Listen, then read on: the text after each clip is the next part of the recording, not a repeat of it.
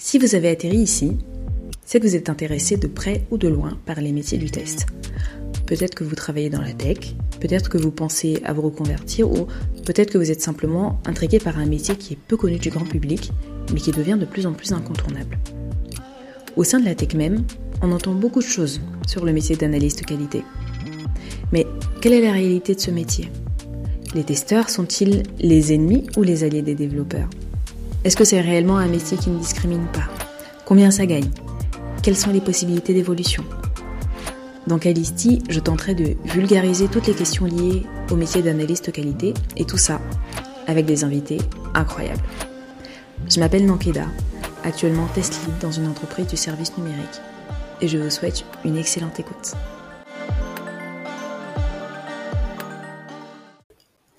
Avant que vous ne démarriez l'écoute de cet épisode, je tenais à m'excuser pour la non-constance de la qualité du son. J'ai eu quelques petits soucis à la prise de son, justement, et j'ai malheureusement pas réussi à récupérer ça au montage. Ceci étant dit, ça n'altère en rien les propos de mon invité, on l'entend parfaitement. Je vous souhaite donc une très bonne écoute et n'oubliez pas de mettre une petite note, un petit commentaire sur la plateforme sur laquelle vous écoutez ce podcast. Ça m'aide beaucoup. Bonjour Antonio, comment vas-tu? Bonjour, bah, très bien, merci beaucoup. Et toi? Mmh, Ça va. Écoute, on est vendredi, fin de journée. Je suis euh, un peu fatiguée. Grosse semaine, mais comme beaucoup de monde, je pense, en ce moment. Mais sinon, ça va. Merci. Vivement le week-end. Vivement le week-end, ouais. Alors, merci beaucoup d'avoir accepté mon invitation. Aujourd'hui, avec toi, on va parler d'accessibilité. C'est un sujet que je maîtrise pas trop, pas beaucoup. je connais, disons, les basiques. Donc, va falloir que tu vulgarises un maximum parce que j'imagine que je suis pas la seule à pas très bien connaître tous les ressorts de l'accessibilité numérique. Tu disais tout à l'heure que tu as écouté plusieurs épisodes du podcast. Alors, je pense que tu devines la première question. Est-ce que tu peux te présenter? Oui. Alors, bon, moi je m'appelle Antonio Ferreira. Je mhm. suis expert accessibilité numérique. Mais bon, mon, parcours euh, dans le domaine de l'informatique a commencé il y a une dizaine d'années. Euh, et avant, j'avais fait une formation en Espagne, euh, ça s'appelle l'équivalent, c'est École supérieure d'ingénieurs télécommunications, un truc similaire. Et j'ai fait une année en Belgique aussi, ma première année de master en Erasmus, c'était en Belgique. Du coup, là, bon, j'ai eu l'opportunité de commencer à, faire du code, des logiciels informatiques, à travailler avec. Et euh, mon premier job, c'était ici en, France, à Sophie Antipolis. Et j'étais développeur des systèmes back-end, alors, le back-end, c'est ce qu'on voit pas sur l'écran. Par exemple, euh, je travaillais dans une compagnie euh, qui faisait des logiciels pour des compagnies aériennes. Et du coup, quand tu achètes euh, ton billet d'avion, génial, à Tahiti, et tu cliques sur payer tu as ton vol, tu dis c'est génial. Bah, mhm. tout ce qui se passe derrière, la validation de la carte de crédit, tout ça, bah, il y a plein de systèmes derrière qu'on voit pas. J'étais un, développeur en, informatique sur cette partie pas visuelle. Et euh, en 2016, j'ai décidé de faire la transition. Euh, du coup, c'est une technologie complètement différente que je connaissais pas du tout. Euh, du coup, c'est le monde du front-end. C'est toute la partie que les utilisateurs ont devant eux quand ils naviguent sur Internet, quand ils utilisent une application mobile, tout ça. Et en fait, je suis tombé dans l'équipe qui faisait les sites web pour plein des compagnies aériennes. En fait, c'est une espèce de, de site web marque blanche qu'après chaque compagnie aérienne pouvait, euh, pouvait faire à son goût, on va dire, avec ses couleurs, ses composants, des trucs comme ça, euh, tu sais, ses particularités. Et euh, aux États-Unis, en 2016, il y a eu une loi par le US Department of Transportation, c'est le département de transport du gouvernement américain, mm-hmm. qui a obligé à toutes les compagnies aériennes qui volaient depuis ou vers les États-Unis à être accessibles. Alors, accessible en termes euh, génériques, euh, les gens qui connaissent un peu vont se dire ah c'est le truc pour que les gens aveugles puissent naviguer sur un site mmh. web. Oui. en partie c'est vrai, mais c'est un sujet beaucoup plus large, on pourra en discuter un peu après. Mais en fait, euh, bon, bah, moi, c'est là où mon vrai parcours en termes d'accessibilité a, commencé parce qu'on devait faire des sites web préparés pour l'accessibilité numérique, vu que nos clients aux États-Unis en avaient besoin. Alors j'avais commencé tant que, tant que juste informaticien, développeur de sites web, et petit à petit, bah, c'est quelque chose qui m'a qui m'a intéressé. Du coup, j'ai rejoint l'équipe d'experts en accessibilité. On était 5-6 euh, personnes seulement. Mais bon, c'était suffisant. Il y avait des gens spécialisés dans la partie de design, des gens spécialisés dans la partie du code, ça c'était moi, euh, et une autre collègue. Après, il y avait des gens spécialisés dans la partie testing, euh, QA. Et, euh, et bon, au fur et à mesure, j'ai construit un peu les connaissances en faisant ce qu'on appelle un audit. C'est juste une batterie de tests établie par la, par la loi, hein, on va dire. Mmh et en fait, en faisant ça pour les clients et en réglant ce genre de problème, j'ai commencé à, un peu mettre la main sur l'accessibilité. Et petit à petit, je suis devenu formateur. Du coup, j'ai formé euh, les UX, les développeurs, les QA. Euh, j'ai demandé à mon management aussi de me fournir du budget pour embaucher un stagiaire pour faire un projet d'automatisation à niveau du département. Et bon, bah, après, ça, c'est aussi une partie euh, très importante. C'est le management. moi, j'avais un management génial qui me disait Allez, go, Antonio, vas-y, éclate-toi et euh, tu as les ressources pour le faire. Des fois, c'est pas c'est pas possible partout. Hein. Ouais, ouais, ouais, tout à fait. Et, euh, et bon, bah, j'ai eu l'opportunité de travailler avec un stagiaire pour faire quelque chose de bien. Et euh, là, j'ai travaillé plus dans la partie automatisation des tests. Et euh, bon, au bout de quelques années, juste après le Covid, j'ai décidé de, de quitter la société, créer ma propre société, mais vraiment spécialisée que dans le domaine de, de l'accessibilité numérique, euh, l'informatique, mais surtout accessibilité numérique. Et du coup, bon, comme j'ai commencé à travailler, j'ai pu euh, élargir encore, plus mes connaissances en travaillant avec des, des banques, euh, des autres sites de e-commerce, mmh des autres domaines qui ne sont pas forcément le même, mais, mais ils sont obligés aussi pour les futures lois qu'on aura en Europe et les lois qui existent aux US déjà à être accessibles ça, c'est à peu près mon, mon parcours dans, dans, ce domaine euh, de, de l'accessibilité numérique. Eh bien, écoute, c'est un très très beau parcours. Je trouve ça très intéressant que tu aies choisi de passer, euh, en termes de développement, du bac au front. Mhm. Qu'est-ce qui t'a motivé à faire ça, d'ailleurs? Alors, moi, je suis quelqu'un de très visuel. Et en fait, quand j'étais en, en, train de faire mes études, pendant les trois premières années, alors c'est peut-être parce que j'avais des mauvais profs ou quelque chose comme ça, mais je me suis dit jamais de la vie je terminerai comme informaticien. du coup, d'accord. Bon, loupé un peu quand même. flash forward quelques années plus tard, euh, complètement loupé. Mais euh, mais bon, en fait, c'était pendant mon année en Belgique, j'ai eu euh, un cours de informatique qui était de processement de processus d'image Mmh et en fait, on, faisait un peu près ce que tu vois maintenant à la télé avec le foot, où tu vois la ligne de hors-jeu ou le suivi des joueurs, où tu vois un cercle qui traque, euh, qui suit les joueurs sur le terrain. Et en fait, ça, ça m'avait passionné. Et ça a déclenché quelque chose dans moi où j'ai dit, il faut que je continue à apprendre sur, sur ça parce que je pense que j'ai juste eu des mauvais profs ou le, le sujet, en fait, quand, quand on commence à coder, tu fais des, des choses un peu bêtes où tu vois mmh. pas, genre, ces gens, je sais pas, à coder un truc qui va te sortir euh, euh, trois petits mots, oui, c'est sympa au début, mais après, bon, il faut faire des trucs un peu plus poussés.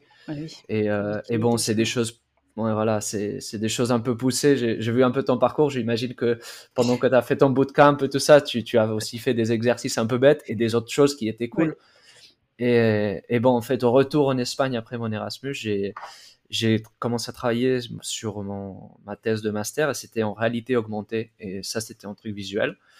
Après, euh, j'étais back-end. Pourquoi? Parce que la technologie que j'avais utilisée, le langage de programmation euh, que j'avais utilisé, c'était C++ pour la partie technique à l'université. C'était ce que je connaissais. Pour passer un entretien, c'était plus facile. J'avais une bonne offre d'emploi ici dans, une très bonne boîte où je connaissais des gens déjà. Je me suis pas trop posé la question. J'ai dit bon, j'ai fait du back-end, j'apprendrai quelque chose sûrement. Euh, mais après quelques années, c'est ça me manquait. Ça me manquait de voir les choses, de, de vraiment de dire ok, moi je je fais pas juste des 1 et des 0 euh, que je vois pas. Je, je, veux vraiment voir que ce que je fais a un impact sur les gens et sur ce que quand moi je vais réserver un billet d'avion et je vois mon propre site, c'est génial quoi. Mmh, mmh, mmh. Du coup, c'est quelque chose de, de, gratifiant. Et dans l'accessibilité, c'est un peu similaire. En fait, euh, au début, oui, ça, c'était, j'étais curieux, mais il y a eu, en fait, euh, dans une conférence en Californie, qui s'appelle CSUN, California State University, euh, ils, ont fait, ils ont la conférence la plus grande au monde là-bas. Oui. Et j'ai assisté parce que des collègues à moi ont fait une présentation avec American Airlines en, en co-présenteur, on va dire. Et, euh, et, juste après, en fait, euh, j'avais une dame qui était aveugle. Elle était assise à côté de moi. Mhm. Et en parlant avec elle, elle m'a dit Ah, bah, c'est génial parce qu'avant, moi, je ne pouvais pas euh, réserver mes billets d'avion pour, pour ma famille. Et maintenant, je peux. Et du coup, j'ai dit Ah, bah, c'est vraiment quelque chose qui m'a touché. J'ai dit Mon travail sert vraiment à, à, améliorer la vie des gens. Mm. Et il faut que je continue à faire ça. Et du coup, c'est ça qui m'a poussé à aller un peu, un peu au-delà.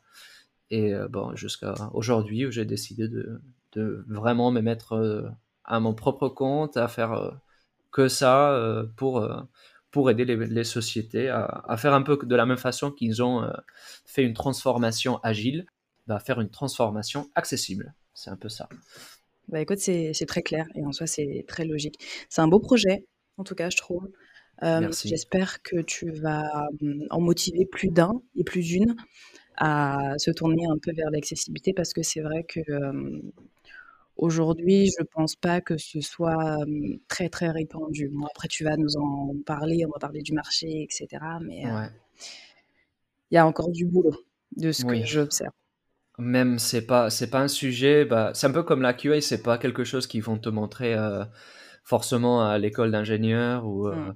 un bootcamp ou des choses comme ça c'est bah, oui à l'école d'ingénieur ils vont te dire ouais fais ton unit test pour voir que ça pète pas mais ils vont pas aller plus loin que ça et euh, c'est pas le métier de QA ça a rien à voir Ou, euh, en accessibilité pendant que j'essayais d'embaucher des stagiaires je suis allé à une des meilleures écoles de, de Paris à Centrale Supélec en informatique pour essayer mmh. de, de, recruter un stagiaire et euh, pendant une audience de 150 élèves qui cherchaient des projets etc il y avait deux personnes qui avaient entendu parler d'accessibilité numérique. Aucun d'entre eux avait jamais codé un mot euh, d'accessibilité. C'est-à-dire c'est quelque chose qui même les profs ils connaissent pas. Du coup c'est un niche de de, de, technologie on va dire qui qui est pas pas très connu et maintenant ça va devenir obligatoire et du coup bon c'est euh, c'est quelque chose qui, qui, va commencer à avoir de la traction dans, dans tout le domaine technologique. Et aux États-Unis, c'est déjà le cas. En Europe, euh, on est encore loin d'être là où, ils sont là-bas. Après, euh, je pense que c'est juste parce que là-bas, ils ont, dès qu'il y a une catastrophe ou un scandale ou quelque chose, ah, ça part partout dans les médias. Et là, c'est, ça devient important pour tout le monde. Euh, sinon, pour l'instant, c'est, ouais, c'est important, on le sait, mais mais bon, c'est n'est pas la priorité. Euh, c'est aussi parce qu'ils se rendent pas compte que l'accessibilité, c'est quelque chose qui va améliorer plein de choses derrière. Euh, je te mets un exemple. Euh, par exemple, en accessibilité, on va dire dans le monde physique, quand on est sur la rue, on, a un trottoir et dans, un carrefour, il y a une petite rampe qui descend pour, pour pouvoir traverser avec un fauteuil roulant. Ça, c'était quelque chose qui était fait pour les gens avec un handicap de mobilité. Mais quand moi je porte mes, courses avec mon chariot, c'est super pratique. Quand papa et maman euh, ils poussent euh, leur enfant dans la poussette, c'est pas c'est pas rien d'avoir cette petite rampe, ça, ça sert. Du coup, c'est quelque chose qui a été fait pour les gens en situation de handicap, mais qui derrière a une bénéfice pour toute la société. et en, en, numérique, c'est la même chose. Euh, moi, par exemple, je suis dans un bar, euh, je vais pas entendre ma. Je te dis, j'aime bien YouTube. Moi, j'entends pas les vidéos de YouTube quand je suis dans un bar. Bah, je mets les sous-titres. C'est quelque chose fait parce qu'à effet pratique, je suis sourd. Si euh, je suis, moi, j'habite ici dans le sud, plein de soleil. Alors, si tu n'as pas bien choisi ta palette de couleurs, euh, mode par exemple, je sais pas, vert clair sur un fond blanc, courage pour voir sur l'écran un jour où il y a plein de soleil avec ton téléphone. Mm, mm, euh, c'est pas c'est pas gérable. Et à, effet pratique, tu vas pas pouvoir lire les textes correctement. Alors, il y a plein de choses comme ça où tu peux être mis dans une situation, euh, juste parce que tu es dans un endroit comme ça, où je me casse le bras et je peux pas utiliser ma souris, du coup je dois utiliser le clavier, des choses comme ça, c'est temporaire. Mais tous, au bout d'un moment, on va bénéficier de, cette accessibilité. Euh, et, en réalité, c'est quelque chose qui, a été démontré plusieurs fois. C'est un bénéfice euh, pour tout le monde, c'est pas que pour les gens en situation de handicap. Mais faire comprendre ça, faire passer le message, euh, c'est pas juste une question d'être inclusive. Hein, c'est si les boîtes ils, ils pensent qu'en question de d'argent, bah, ils peuvent avoir une clientèle plus large, euh, ils peuvent recruter des, gens en situation de handicap parce que leurs logiciels internes sont accessibles, etc. etc. Du coup, oui, c'est un domaine où pour l'instant, il n'y a pas, de, pas énormément de connaissances et les sociétés ne sont pas très investies dessus. Mais euh, je pense qu'en Europe, on aura la même chose qu'aux US où petit à petit, il y aura un scandale. Là-bas, c'était le, cas de Domino's, le Domino's Pizza. En fait, il y avait un monsieur qui voulait commander une pizza, il n'a pas pu. Et il a décidé d'aller au tribunal et il porter plainte. Et voilà. Domino's, il a dit, ben non, il peut, il peut appeler par téléphone. Euh, en fait, au lieu de dire, oui, on, a tort, euh, ils ont plutôt allé dans l'autre sens. Non, non, c'est euh, nous, on est correct, on a tout parfait. Et, et en fait, là-bas, le juge a décidé, non, vous n'avez pas raison. Mm. Euh, là-bas, ce qui disait la loi à l'époque, c'était que tous les espaces d'intérêt public devaient être accessibles. Et il faut comprendre qu'aux États-Unis, la loi, euh, quand un juge, un juge euh, dicte sa sentence ou sa, son verdict, ça, ça, fait un précédent pour toutes les prochaines procédures juridiques. C'est très important parce que le prochain juge peut dire Ah, en 2016, monsieur de Domino's, il, il a mm, porté mm. plainte et il a eu raison. Du coup, moi, je peux dire pareil et en fait, ça, ça, fait un effet exact, ça fait un, effet de jurisprudence qui après fait une chaîne sur tout ce qui va derrière. Et il y a plein de Netflix a pris des plaintes d'accessibilité, euh, Target, euh, tout, quasiment toutes les grosses marques euh, ont, reçu des, des, plaintes à un moment ou à un autre. Et bon, c'est pas très cher entre guillemets la plainte, mais les frais d'avocat et refaire tout ton logiciel derrière, ça, ça c'est un coût astronomique. Alors, c'est des coûts cachés qu'on voit pas. Alors j'espère qu'en Europe, il y aura à un moment donné un peu la même chose. Pour l'instant, c'est oui, c'est important, mais euh, mais bon, c'est pas trop la priorité. C'est un peu comme GDPR il y a quelques années. Hein. C'était oui, oui, c'est important, mais bon, on a d'autres choses à faire. Le jour J est arrivé. Ah, c'est quoi GDP quoi? C'était important? Ah bon, euh, je l'ai pas. Euh, mode panique, faut tout faire en deux mots. Sauf que bon, rendre ton logiciel euh, GDPR compliant, c'est plus facile que refaire tout ton logiciel euh, accessible. Alors, euh, des fois, il faut jeter tout à la poubelle et recommencer. Après, tu sais comment on est hein, en Europe, on aime bien être à la traîne et puis tu sais, on attend de voir comment ça se passe aux États-Unis généralement. Ouais. Et ensuite on s'y met. Donc c'est ça. Par contre, on a on a évolué un peu nous, on a poussé les choses un peu plus parce que dans, le, dans la loi européenne qui, qui va être obligatoire à partir de 2025, on va inclure une. En fait, tout ça se base sur des critères qu'on appelle Web Content Accessibility Guidelines, WCAG pour faire court. Et, euh, et, nous, nous, les Européens, on va se baser sur la version 2.1 euh, pour tous les textes légaux. Et aux US, ils sont dans la version 2.0 qui comprend beaucoup moins toute la partie euh, mobile, on va dire. Du coup, toutes les applications mobiles, tout ça, ils sont plutôt que sur desktop. Nous, les Européens, on va essayer de. après, on arrive quelques années plus tard, hein, mais, mais bon, on va essayer de pousser pour être euh, aussi euh, encadré tout l'aspect mobile.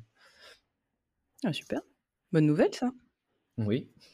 Il y a encore mieux. Hein. En France, en fait, il y a déjà une, loi pour les entreprises. Alors, ça, ça affecte que certains secteurs, euh, genre finance, banque, euh, assurance, euh, e-commerce. Mais en France, c'est que pour les entreprises qui font plus de 250 millions de chiffre d'affaires. Alors bon, on n'a pas beaucoup, mais il y en a quand même. Et ça, c'est déjà obligatoire ici. D'accord. En Europe, euh, ça, ça arrivera plus tard à niveau européen. Bon, on est rentré très vite dans le vif du sujet. Euh, est-ce que tu peux juste revenir en arrière et définir ce que c'est concrètement l'accessibilité? Oui. Alors, euh, pour moi, c'est une question de équité numérique. Ça veut dire qu'on puisse tous être autonomes avec mhm la technologie, avec un, site web, une application, euh, n'importe quoi, n'importe l'âge, n'importe les, capacité physique, mentale, etc.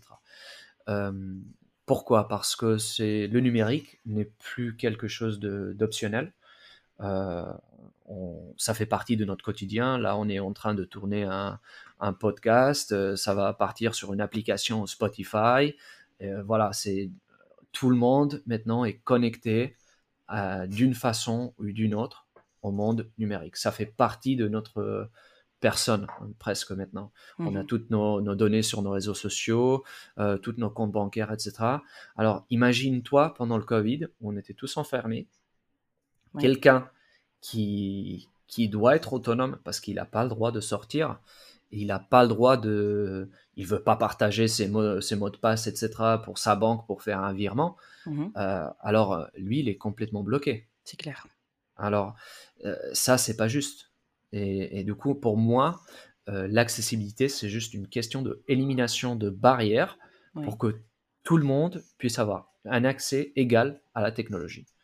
Et c'est-à-dire, c'est juste démocratiser à vraiment tout le monde. Accessibilité, tout simplement, enlever les barrières pour que tout le monde puisse avoir un accès identique. C'est ça, c'est exactement ça. Ok. Merci pour cette euh, définition. Alors, on l'a vu, ça fait maintenant quelques années que tu travailles là-dedans. Pour qu'on se rende bien compte, aujourd'hui, c'est quoi l'état, ou plutôt le niveau des outils numériques euh, en Europe, mais particulièrement en France?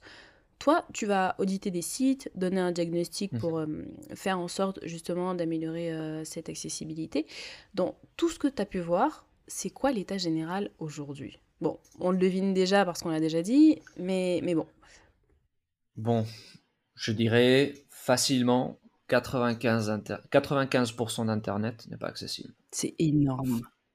Facilement, mais très facilement. Et là, euh, je te dis, c'est le... Alors, je vais... on, travaille dans le, dans le monde du testing, bien sûr, c'est impossible de trouver toutes les bugs, mhm. mais même, euh, par exemple, les, les, sites du gouvernement, euh, eux, ils doivent être accessibles depuis 2019. Euh, le site sur la page principale de Pôle Emploi, moi j'ai trouvé des bugs d'accessibilité assez sévères. Euh, du coup, bon, eux, ils ont déjà fait passer des auditeurs, ils ont déjà fait faire passer des experts, mais si c'est pas quelque chose qu'on fait de manière continue, qu'on fait nos, nos, régressions pour être sûr que ah, on a fait un nouveau produit machin et ça va casser, et ah, on l'a détecté parce qu'on fait ça de manière continue, euh, bah là, on va avoir des problèmes. Alors, ça veut dire que même les sites, le 5% qui tient en compte l'accessibilité, euh, ils ont des problèmes d'accessibilité parce qu'ils ne le font pas de façon continue. Alors, des sites qui le font vraiment euh, de façon continue, en l'intégrant dans tout leur cycle de développement, c'est extrêmement rare. 1%, je dirais 1% d'Internet euh, maximum. C'est euh, rare.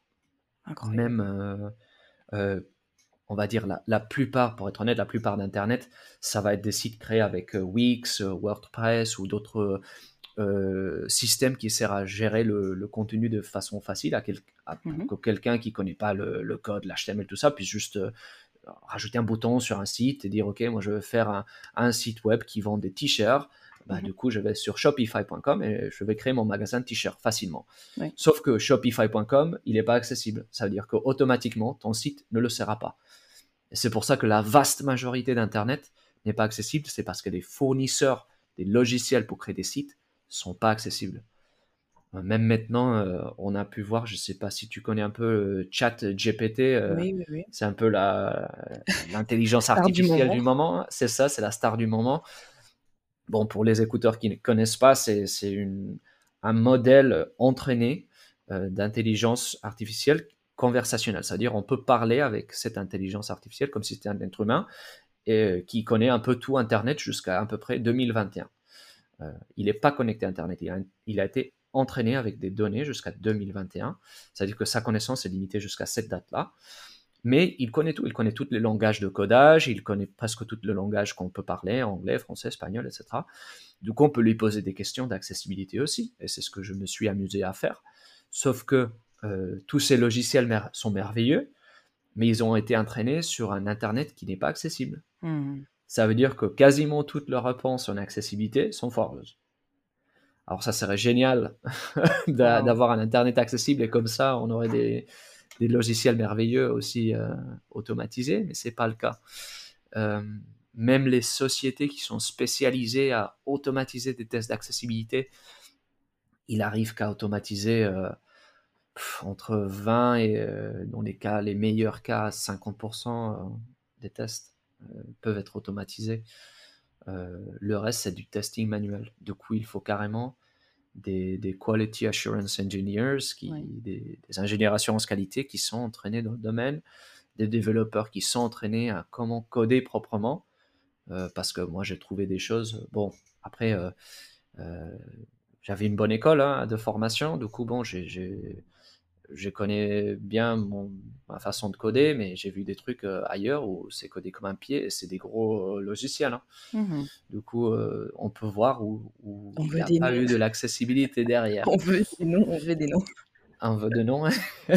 non, je ne veux pas être si méchant que ça. mais bon, c'est après, c'est des entreprises qui ont commencé à faire un effort pour, pour tout ça, pour corriger, pour redesigner, etc. Du coup, c'est bien.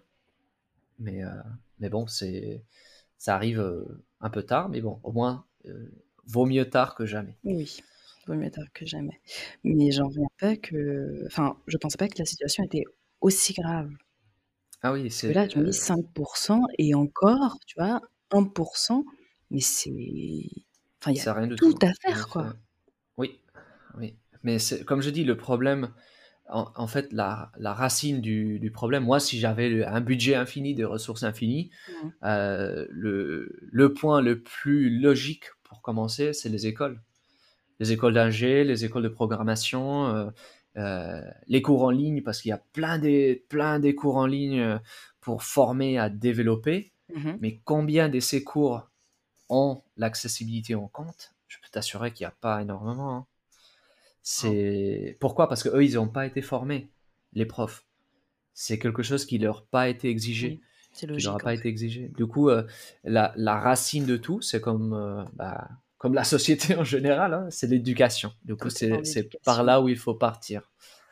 Euh, d'ailleurs, bon, c'est pareil. Si j'avais du temps infini, moi, j'aimerais bien faire faire un cours ou enregistrer des cours pour les mettre en ligne, des choses comme ça, pour divulguer. Mais, euh, mais bon, les, les, ressources en temps sont, sont limitées. Mais, mais oui, c'est quelque chose qui, qui, doit être fait et qui doit être tenu en compte par, euh, par les écoles, euh, les gens qui font des, des cours d'informatique, etc. C'est sûr. C'est ça la base du problème. Si on ne connaît pas ça, bah forcément, tous les sites ne vont pas tenir en compte l'accessibilité. Mmh, mmh, mmh, tout à fait. tout est dans l'éducation, la formation. Faut, faut susciter l'intérêt C'est ça. pour Même, même au sein des sociétés, hein.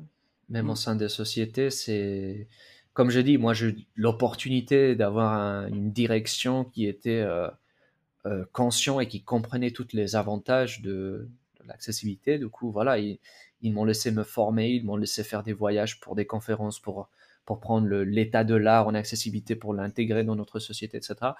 Mais tout ça, ça part pas d'un développeur, ça part pas d'un QA. Finalement, la personne qui va avoir le, pouvoir, c'est les gérants des, sociétés d'informatique, c'est les managers, les directeurs, euh, les senior managers, etc. C'est eux qui vont pouvoir allouer les ressources. Parce que si eux, ils allouent pas les ressources, ils vont pas pouvoir construire cette culture d'accessibilité au sein de la société. Et euh, du coup, c'est de la même façon qu'il faut l'éducation à niveau euh, école, etc. Il faut euh, l'éducation à niveau professionnel aussi, parce que bon, l'école d'ingé ou, les, cours de programmation qu'on peut suivre en ligne, c'est cool, c'est très bien, mais moi, je me suis formé quand je, changeais de domaine du back-end au front. Moi, je suivi des cours en ligne comme tout le monde. Hein. c'est mais une chose, c'est de, travailler dans des petits logiciels. Une autre chose complètement, euh, c'est une bête complètement différente de travailler dans, dans un monstre technologique qui a euh, des configurations pour 80 clients différents, machin, etc. ça n'a rien à voir. C'est le monde réel euh, marche plutôt comme ça. Et, et, bon, à, niveau technique, on va apprendre beaucoup de choses quand, quand on travaille dans une société dédiée à, au testing, à l'informatique, etc qui ne sera pas donné dans un cours. Du coup, je m'attends que peut-être rien qu'un cours de sensibilisation à l'accessibilité fera que le jour où cette personne devient euh, manager, il va dire ah écoute euh, peut-être que ça serait important de, au niveau de la société à lui un budget pour qu'on apprend tous plus euh, autour de ce sujet. Mmh, mmh, mmh. Ouais, je suis assez d'accord avec ça. Et puis c'est surtout une question d'argent en fait. Hein. comme tu le disais tout à l'heure, ce sont les, mmh responsables d'entreprise, les, directeurs qui vont avoir la main pour pouvoir choisir ou définir un budget à allouer à tout ça. Ouais, c'est ça. Après, on n'a pas. Le problème, c'est aussi il y a beaucoup de, bah, je comprends aussi, à hein, ce niveau de management, de haut management dans de grosses entreprises, il faut des chiffres spécifiques de, OK, combien est-ce que ça améliorait, combien de clics est-ce que j'ai en plus grâce spécifiquement à l'accessibilité. Et ça, c'est quelque chose qu'on ne peut pas savoir parce que euh, depuis une application, on ne peut pas savoir si l'utilisateur était en train d'utiliser un navigateur d'écran ou juste un clavier juste parce qu'il voulait ou parce qu'il avait un handicap. Mmh euh, c'est pas, c'est pas quelque chose qu'on peut mesurer euh, facilement, on va dire techniquement, mais euh, c'est quelque chose, comme je dis, à niveau du raisonnement logique, euh, ça va augmenter forcément la taille du marché, rien que pour les situations de, handicap, parce que je sais pas, j'ai du bruit autour de moi ou des choses comme ça. Puis de toute façon, c'est mathématique. Hein. Je veux dire, si plus de monde peut utiliser le site ou l'application par défaut, enfin, tu vois, c'est. Exactement. Ouais, Exactement. logique. Donc, comment toi tu t'y prends euh, quand tu vas faire un audit? Alors moi quand je fais un audit, euh, typiquement, euh, d'ailleurs je commence pour faire une évaluation rapide, on va dire, du site web pour voir, ou de l'application pour voir à, ce que je vais faire face. Parce que rapidement, en faisant un test en deux minutes, je peux déjà savoir s'ils ont tenu en compte quelques bases d'accessibilité ou pas parce que juste en naviguant avec une touche de notre clavier, la touche Tab, c'est ces deux petites flèches qui sont une face à l'autre, mhm. côté gauche du clavier. Bah, si on utilise cette touche-là et on appuie une vingtaine de fois, on va pouvoir voir sur notre site si je peux voir visuellement où est le, focus visuel de mon clavier, si je, navigue par bouton par bouton, ou si cet élément est invisible ou si je peux carrément pas du tout euh, mettre mon focus sur un bouton spécifique comme celui de par exemple euh, rajouter un produit sur mon panier.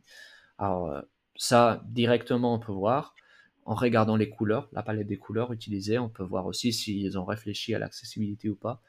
Comme je dis, si je vois le site qui est avec un bleu très clair et des caractères blancs, bah forcément je, sais qu'ils ne l'ont pas tenu en compte. Du coup, bon, si je tombe sur un site comme ça, je, vais prendre carrément toute ma liste avec ma batterie de tests. Euh, alors en France, on a ce qu'on appelle la RGAA, c'est le référentiel général d'amélioration d'accessibilité. Et c'est carrément une batterie de 106 ou 107 tests, je ne me rappelle plus, euh, qui est très définie, très spécifique. Et on dit, OK, est-ce qu'on peut naviguer avec un clavier, avec la touche Tab, euh, à travers tous les boutons de notre site? Oui ou non? C'est très facile, on va répondre juste oui ou non. Et euh, soit ça passe, soit ça casse. Voilà. Et à la fin, tu peux avoir un score. Alors, faut dire que cette batterie de tests n'est pas parfaite. Euh, mhm. la batterie de tests RGA, elle est basée sur WCAG, dont on a parlé avant. Ce système international, ça a été créé par le W3C, c'est le World Wide Web Consortium. Mhm. C'est les gens qui ont fait le WWW, c'est les gens qui créent Internet à la base presque. Et, eux, ils ont fait un, référentiel, euh, c'est celui qui est utilisé partout, sauf en France. En Allemagne, ils ont un truc particulier aussi, mais ils sont basés sur la même chose. Et en fait, en France, si je fais un truc pour un, client, un audit pour un, pour un client français, je prends cette batterie de tests, je vais tourner sa batterie de tests. Euh, du coup, j'ai fait mes tests, la partie que je peux faire en automatique, j'ai des logiciels automatiques pour le, pour le faire. Euh, open source aussi, hein, c'est quelque chose qui est déjà intégré dans votre navigateur web aussi et euh, donc Chrome par exemple. Et euh, j'utilise ça et j'utilise mon testing manuel, ma liste, et je fais, je fais un peu le tour de tous les points.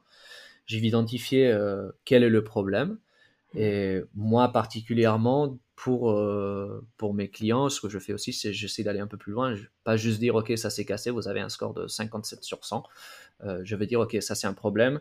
Je vais évaluer le niveau de sévérité parce que par exemple, on peut avoir un score de 99%, mais ça peut être foireux parce que si mon site web vend des t-shirts et je ne veux pas appuyer sur le bouton payer, euh, j'ai un bug, mais euh, j'ai un score de 99%. Hein, c'est un peu dommage. je peux dire je suis accessible, mais si une personne avec un clavier peut pas l'utiliser, bon, ça reste quand même critique. Alors, euh, il y a ce niveau de, de, sévérité. Et il y a, y a, aussi la partie, bon, je m'appuie sur mes connaissances pour donner une solution. J'essaie d'évaluer le code à partir du navigateur, de proposer une solution. Je joue un peu avec la partie dont j'ai accès à partir du navigateur pour essayer de, coder une mini-solution ou, au moins faire une recommandation euh, pertinente à ce client-là. Par exemple, je ne sais pas si s'ils ont une palette de couleurs verte et blanche et ils utilisent un, vert trop, clair sur un texte blanc, ben je vais dire peut-être prenez euh, cet autre vert que vous avez euh, ailleurs dans votre site, mais qui est conforme à, la norme. Du coup, je, je fais comme ça, je fais tourner. D'ailleurs, je me mentalise pour, je me prépare euh, on va dire, mentalement pour voir si le site va être dur ou pas. Si je sais qu'ils ont pris quelques mesures d'accessibilité ou ils ont carrément euh, aucune connaissance, donc il faut aussi tenir en compte peut-être une formation ou des choses comme ça plus loin. Et, euh, après, je, tourne la batterie automatique et après, je fais des tests manuels. Et finalement, je, produis un rapport où il y a toutes les, toutes les tests qui sont passés, les tests qui ne sont pas passés. et j'ai fait des petites statistiques aussi parce que bon, c'est euh, comme euh, les tests euh, WCAG sont basés sur quatre piliers, en anglais on les appelle le POUR principle, c'est P-O-U-R. Du coup, c'est perceivable, c'est la perception.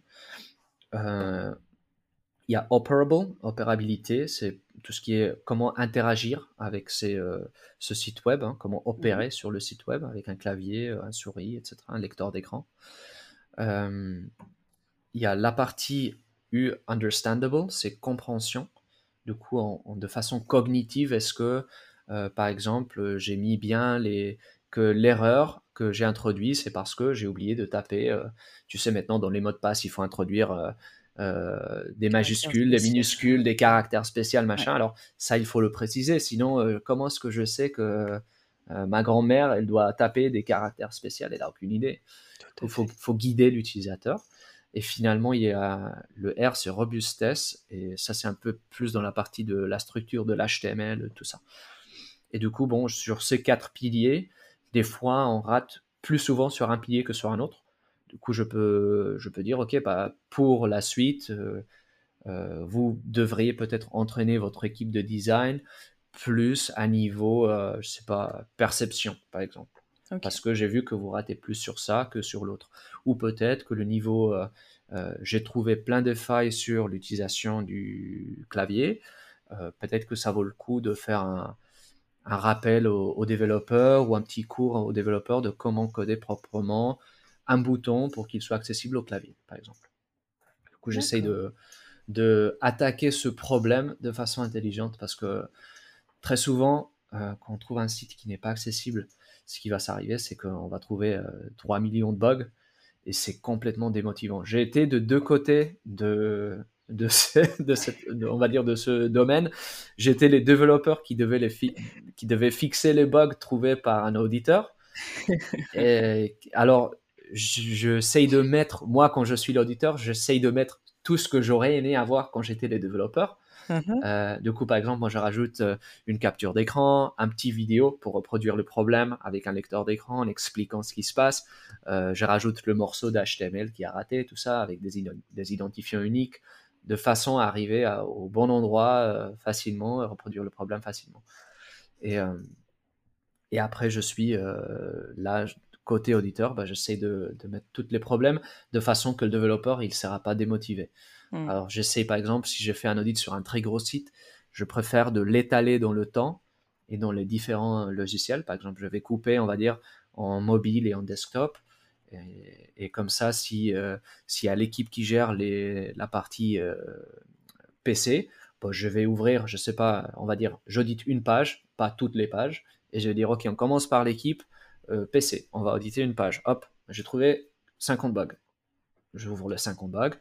Après, la fois suivante, l'audit suivant, je vais auditer la partie mobile. Ça donne du temps au développeur qui fait la partie euh, euh, desktop de régler ces problèmes et dire, OK, avant j'avais 50 problèmes, mhm. maintenant j'ai 20. J'ai fait un travail, j'ai réglé tous les problèmes sévères ou de sévérité hausse ou critique. Mhm. Ça va, j'ai fait mon job, ça a servi à quelque chose. C'est pas j'ai 40 millions de bugs, euh, maintenant j'ai 3 900 000 50. Ça va terminer jamais. Du coup, j'essaye de, de, faire un, peu ce tri pour, euh, pour montrer que voilà que leur boulot sert à quelque chose euh, et que qu'ils sont en train de faire un bon job. Ce n'est pas, pas le but de dire vous avez 15 000 problèmes. C'est vraiment de, de construire l'accessibilité, comme je dis, au sein de toutes les équipes. Et euh, si on arrive direct et on dit, euh, je te claque trois baffes, tu as 50 millions de bugs, euh, ton logiciel c'est de la daube, bah bon, forcément, on va pas bien le prendre. Moi, je le prendrais pas bien.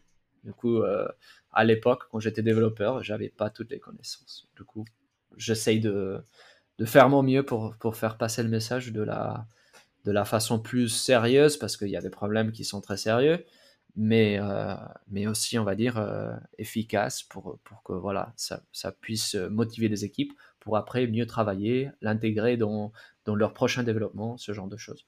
Mmh. et puis c'est vraiment un, travail d'équipe hein, au final. Ah, forcément, hein, forcément. Parce qu'il n'y aura pas une société euh, qui va pouvoir faire tous les contrôles d'audit de tout le monde dans une énorme boîte. C'est impossible. Il faut vraiment construire de l'intérieur toutes les connaissances. Du coup, voilà, ça c'est un peu le, métier, on va dire, dans la partie audit. C'est ça. Ok, alors c'est limpide sur le process, en tout cas pour moi. Euh, j'espère que ça l'est également pour euh, nos auditeurs. J'avais une question que je voulais te poser un petit peu plus tard, mais euh, c'est plus logique de te la poser maintenant. Quel conseil est-ce que tu donnerais à un dev qui a eu un parcours comme toi, bac, puis front, puis test, ou à un QA qui souhaitent se spécialiser euh, dans l'accessibilité numérique euh, dans, dans, les tests qu'ils font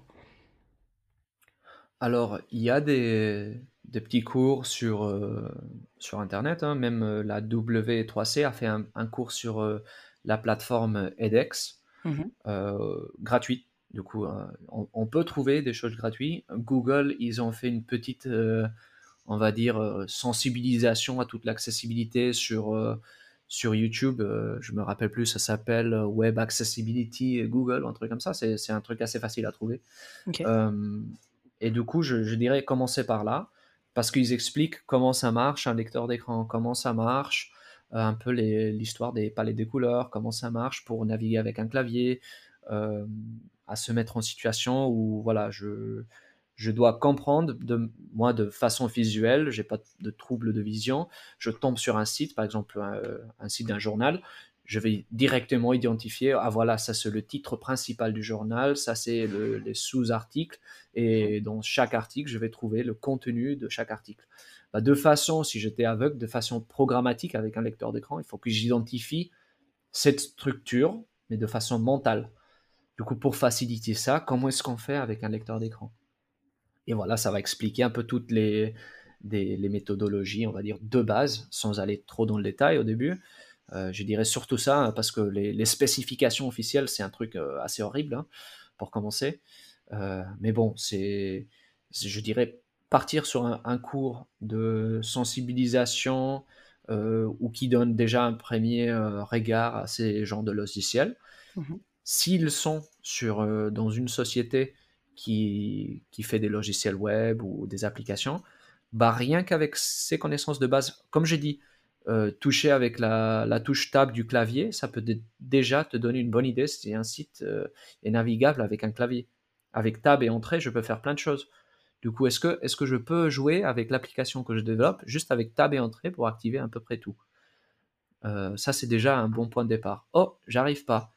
Et là, tu commences à te poser des questions. Là, tu peux commencer tes recherches parce que tu as dit, OK, j'ai connu, j'ai vu sur mon cours, il y avait des choses à propos de navigation de clavier. Ah, ça explique, ça c'est le WCAG 2.1.1, qui est le point qui explique que tous les éléments soient euh, accessibles avec un clavier. Ça va donner un peu des détails, des exemples du code, etc.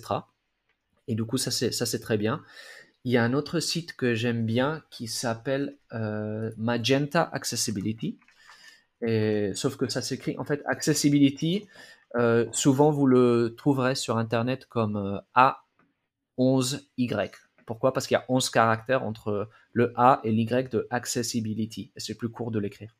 Du coup, c'est euh, Magenta A11Y. Et ça, c'est un site où ils vont te dire un peu, euh, en termes de testing, qu'est-ce qu'on s'attend de chaque type de composant. Par exemple, un bouton, un radio button, un slider, un checkbox, un carrousel ou des choses comme ça. Et du coup, si tu as zéro connaissance, tu peux déjà commencer avec ça, par exemple, à expérimenter, à, savoir quoi tu dois t'attendre de chacun de tes composants. Ça, c'est un bon exemple. Euh, un autre logiciel que j'aime bien, c'est euh, Microsoft Accessibility Insights. Ça, c'est un logiciel qui a été euh, développé par Microsoft. C'est un plugin que tu mets sur ton navigateur. Et, et, en fait, lui, il peut faire deux choses. Faire des tests automatiques, ça c'est d'un côté, et du deuxième côté, du coup, déjà, il va te dire si tu as des choses qui ne vont pas. Et pareil, tu peux t'amuser à. Ça va te renvoyer un lien sur une documentation. Tu peux t'amuser à lire comment régler ton problème. Mmh. Et vas-y, euh, éclate-toi à voir comment tu, gérer, tu vas gérer ce problème, comment tu vas le fixer, jusqu'à que euh, ton logiciel automatique, il rate plus. Et, euh, et, après, il y a une partie guidée, comme un peu similaire à celle de Magenta Accessibility, mais celle-là, plutôt qu'être orienté composant par composant, elle est orientée euh, par les critères de WCAG. Du coup, elle va te dire fais ton test avec ton clavier, fais ton test avec ton lecteur d'écran, fais ton test avec la structure de la page, et ce genre de choses. Et du coup, tu peux, tu peux te faire une idée de ce que ça donne une batterie de tests en accessibilité assez guidée, sans besoin d'être un expert ou de te taper tout le logiciel RGA, tout, tout le critère RGA directement, parce que c'est assez dur la première fois. C'est un peu on va dire, euh, lourd à tout lire et tout faire mmh. euh, comme ça. C'est un peu plus guidé, ça donne de petits, de petits outils euh, pour, pour faire le testing un peu plus facile. Par exemple, quand le focus est invisible, bah, lui, il va te rajouter un élément pour que tu puisses voir où tu es, voir si c'est un composant où tu peux pas l'activer ou si c'est juste qu'il n'est pas visible, mais tu peux l'activer ou des choses comme ça. Ça, c'est ce que je recommanderais. Faire des tests automatiques avec des logiciels qui existent déjà euh, jouer un peu avec des, autres logiciels qui te donnent déjà un peu des indices pour voir comment régler. Et après, bon, c'est le job d'un dev, c'est de creuser sur Internet hein. pour trouver. Hein, et c'est ça, quoi. C'est exactement ça. Voilà. Ok. En tout cas, il y a des outils qui sont là, qui sont disponibles. Il ne faut pas hésiter. Je remettrai dans les, dans les commentaires de l'épisode euh, ah, tout ce que tu as listé. Mmh je peux te tout, je te donnerai tout, t'inquiète. Ah il, y a bah, aussi, euh, il y a aussi pour les designers, il y a des outils hein, aussi. Euh, c'est beaucoup moins commun parce que bon, tu peux, tu peux pas vraiment tout automatiser là-bas. Mais euh, sur Figma, qui est un logiciel de design assez commun, mm. il y a un plugin qu'on peut mettre. Il y a une version gratuite et une version payante. Mais bon, déjà, je pense que pour essayer, pour jouer, si tu es un designer, tu peux déjà, avec la version gratuite, jouer avec les palettes des couleurs, des choses comme ça, pour être sûr que tu, tu restes accessible dans les couleurs que tu as choisies, des choses comme ça. Euh, et, bon, après, il y a des choses un peu plus euh, poussées, comme par exemple définir dans des composants compliqués. Euh, ok, est-ce que là, je vais naviguer avec les flèches du clavier ou je vais naviguer avec un raccourci ou des choses comme ça. ça, c'est bien. Et, voilà, ça, ça, permet aussi de rajouter une couche de, recommandations pour les gens qui, qui ont plutôt une spécialité design plutôt que technique mode développeur ou, ou QA. Ok, très bien. Bon, je noterai tout ça alors. Mmh. alors, Antonio, on arrive sur la fin du podcast. Est-ce que tu as une question pour moi? Est-ce que tu vas te mettre à faire de l'accessibilité Bah, écoute, franchement, c'est quelque chose qui m'intéresse. C'est quelque chose qui m'intéresse, je vais dire pourquoi. On a eu un séminaire avec mon entreprise euh, il y a plusieurs mois et il y avait des petits ateliers qui étaient organisés. Parmi ces ateliers, j'en ai suivi un sur l'accessibilité. Donc, tu avais quelqu'un qui intervenait, c'était peut-être euh, toi d'ailleurs. Euh. je sais pas. non, peut-être pas, je l'aurais retenu. peut-être. On n'est pas beaucoup. et la personne nous a présenté un lecteur qui, enfin justement, il était en train de faire un, audit et le lecteur jouait à l'oreille tout ce que tu avais comme contenu sur la page. Il nous a fait écouter le truc, et on était tous choqués parce qu'on s'est dit mais attends, euh, c'est pas possible, euh, c'est pas vivable en fait. Tu peux ah absolument pas euh, naviguer sur un site internet comme ça quoi. Et là, on a tous un peu pris conscience que c'était un, gros sujet et qu'il fallait faire quelque chose. Donc peut-être, peut-être à l'avenir, mais c'est pas impossible, ouais. Ouais, bah, c'est cool. D'ailleurs, c'est une des choses que j'aime bien faire à la fin d'une formation, c'est c'est de couvrir les yeux ou éteindre l'écran. Et là, je mhm. dis, bah, maintenant, vous avez fait tout le training, faut naviguer sur ce site et aller trouver un truc dans le site ou, euh, je sais pas, arriver à un certain point dans le site en naviguant juste en utilisant un lecteur d'écran. Et voilà. J'espère que les gens qui nous écoutent vont aller le faire, aller faire l'exercice pour se rendre compte un petit peu parce que, en fait, quand on le, quand on le dit pas, euh, et qu'on n'a pas du tout de problème pour accéder à une appli ou accéder à un site, on n'a pas du tout conscience de ce que c'est. Après, c'est comme tous les, tous les handicaps. Hein. Euh, bah, si tu n'es pas concerné, tu vas pas t'y intéresser. Ah bah, après, je, moi, je peux pas dire, euh, je connais exactement la situation de quelqu'un en handicap. Hein, c'est pas du tout ce que je dis. Je, moi, je ne vis pas tous les jours avec un lecteur d'écran. Euh, c'est pas quelque chose où je suis l'utilisateur le plus expert du monde parce que je l'utilise. Alors bon, oui, j'ai une certification euh, parce que j'ai fait tous les examens, tout ça, mais, je, l'utilise dans mon travail de tous les jours. Mais je ne suis pas l'utilisateur qui dépend complètement de ça. Alors ça, c'est un niveau d'expertise complètement différent. Et même quand j'ai fait des, tests avec des utilisateurs de lecteurs d'écran, euh, on peut jouer avec la vitesse à laquelle le lecteur nous parle moi, je suis anglophone euh, de base, je suis bilingue. Euh, je comprenais pas ce que le truc disait. Ça parlait tellement vite, euh, je j'arrivais pas à comprendre. Incroyable. Et, euh, et la personne, elle naviguait tranquillement. C'était un jeune et papa, papa, et le truc parlait à moi, je comprenais absolument rien. Et lui, il naviguait tranquille sur son site. Ah, j'ai trouvé un problème, voilà. Et je disais, c'est vraiment un autre niveau d'expertise. Hein. Mmh, mmh, mmh, c'est clair. Bon, voilà. Vas-y, dis-toi à tester en mode accessible. peut-être que dans, dans, quelques temps, effectivement, on verra euh, sur l'accessibilité.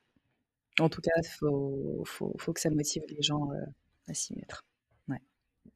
Euh, dernière petite question qui peut intéresser du coup les personnes qui voudraient bosser en accessibilité numérique. En termes de rémunération, qu'on soit en freelance ou qu'on soit, je sais pas, salarié dans une entreprise qui est spécialisée là-dedans, combien ça peut gagner sur un poste avec quelqu'un qui est, débutant ou confirmé? Alors, bon, déjà, il y a un gros écart entre ce que ça peut gagner, en forfait, journalier, on va dire, entre un mmh freelance et quelqu'un qui a un travail, stable et rémunéré tous les mois, euh, on va dire, euh, comme dans tous les domaines. Hein. C'est mhm. du coup, par exemple, dans une grosse société euh, d'ingénieurs, ça va payer autant qu'un ingénieur de qualité ou un développeur qui connaît l'accessibilité, ça peut payer autant qu'un que n'importe quel autre développeur. Avec une, il y a un, énorme facteur de différenciation. Alors, par exemple, vous voulez entrer chez Google. Oui forcément, il y a 14 millions d'entretiens, tu peux être très bon, mais finalement, il, faut avoir quelque chose de différent pour attirer mm, l'attention. Mm, mm. L'accessibilité, c'est ce facteur qui va te faire différent à toutes les autres. Parce que finalement, quand on fait un entretien, faut pas être parfait, faut être mieux que tous les autres candidats. Ça, c'est la seule, le seul prérequis, on va dire, quasiment tout le temps. Parce que, bon, quand on recrute 100 personnes, euh, la société a besoin des gens. Ça veut dire que, bon, bien sûr, il y a les niveaux d'expertise, il y a des choses comme ça, hein, il y a des, différents niveaux de recherche, mais, on va dire que l'accessibilité, comme je dis, on peut être très bon, mais si dans ta boîte et dans ton école, tu l'as jamais vu, tu vas pas le connaître.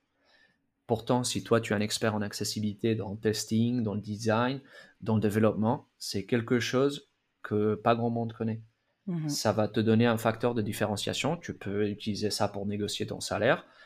Du coup, bon, euh, pour un ingénieur de développement de logiciels en France, euh, avec une seniorité junior, ça peut payer, c'est pas, entre 30 et 40 000 euros. Mon salaire de base, après chaque entreprise fait ses bonus, tout ça. Mmh Euh, en freelance, c'est rare de trouver des juniors en freelance. parce que bon, c'est, si tu n'as pas l'expertise derrière pour, pour montrer que ça vaut la peine, au bout de deuxième jour, tu te fais virer. Hein. C'est pas, ça, ça marche pas. Après, moi, quand je travaille avec d'autres experts, parce que bon, des fois, ça m'arrive d'avoir un énorme audit. Du coup, moi, j'ai, moi, j'ai mon réseau des professionnels avec lesquels j'ai travaillé sur plein de projets. Et bon, je, je cède une partie de ça à, leur, euh, sur leurs mains et je vérifie le, travail qui est fait à la fin.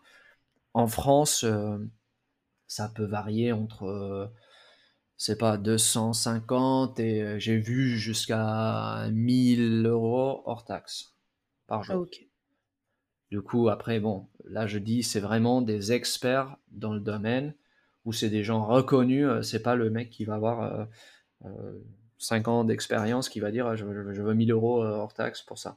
C'est vraiment des gens qui, qui, qui, ont fait des entretiens, qui ont fait des, des présentations, qui, qui, sont connus dans le domaine. Euh, voilà, ça c'est vraiment le plus poussé qu'on peut, qu'on peut trouver. Mais bon, c'est comme, comme les informaticiens, euh, c'est pas pareil en France qu'aux US. Hein. C'est, oui, oui.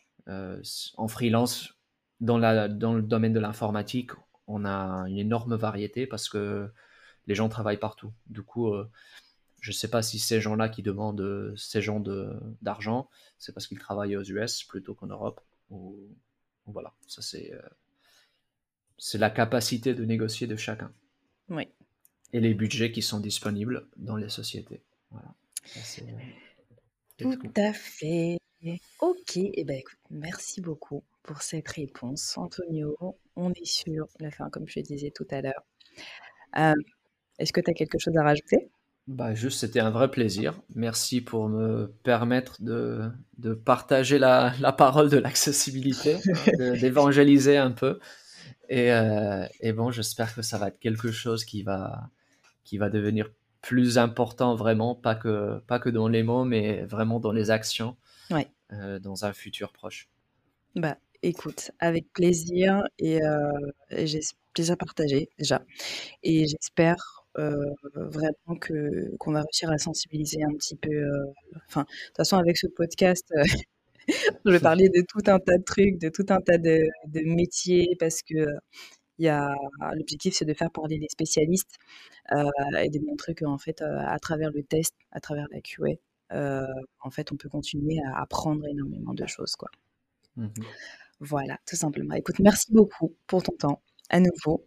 Et puis, n'hésite pas à parler du podcast quand il sera sorti et tout ça. Ah, bien sûr, bien sûr, ça partira sur tous les réseaux sociaux. Trop bien. 5 étoiles. Trop bien. Ah, merci beaucoup, Antonio. Si vous avez aimé ce que vous avez entendu, parlez-en autour de vous. C'est le bouche à oreille qui permet de faire connaître un podcast. C'est un métier qui mérite d'avoir plus de visibilité, selon moi, et vous pouvez m'aider justement à le faire connaître. N'oubliez pas de vous abonner au podcast et laissez-moi une petite note sur Apple Podcast, 5 sur 5 de préférence. Et puis, euh, on se retrouve la semaine prochaine et d'ici là, portez-vous bien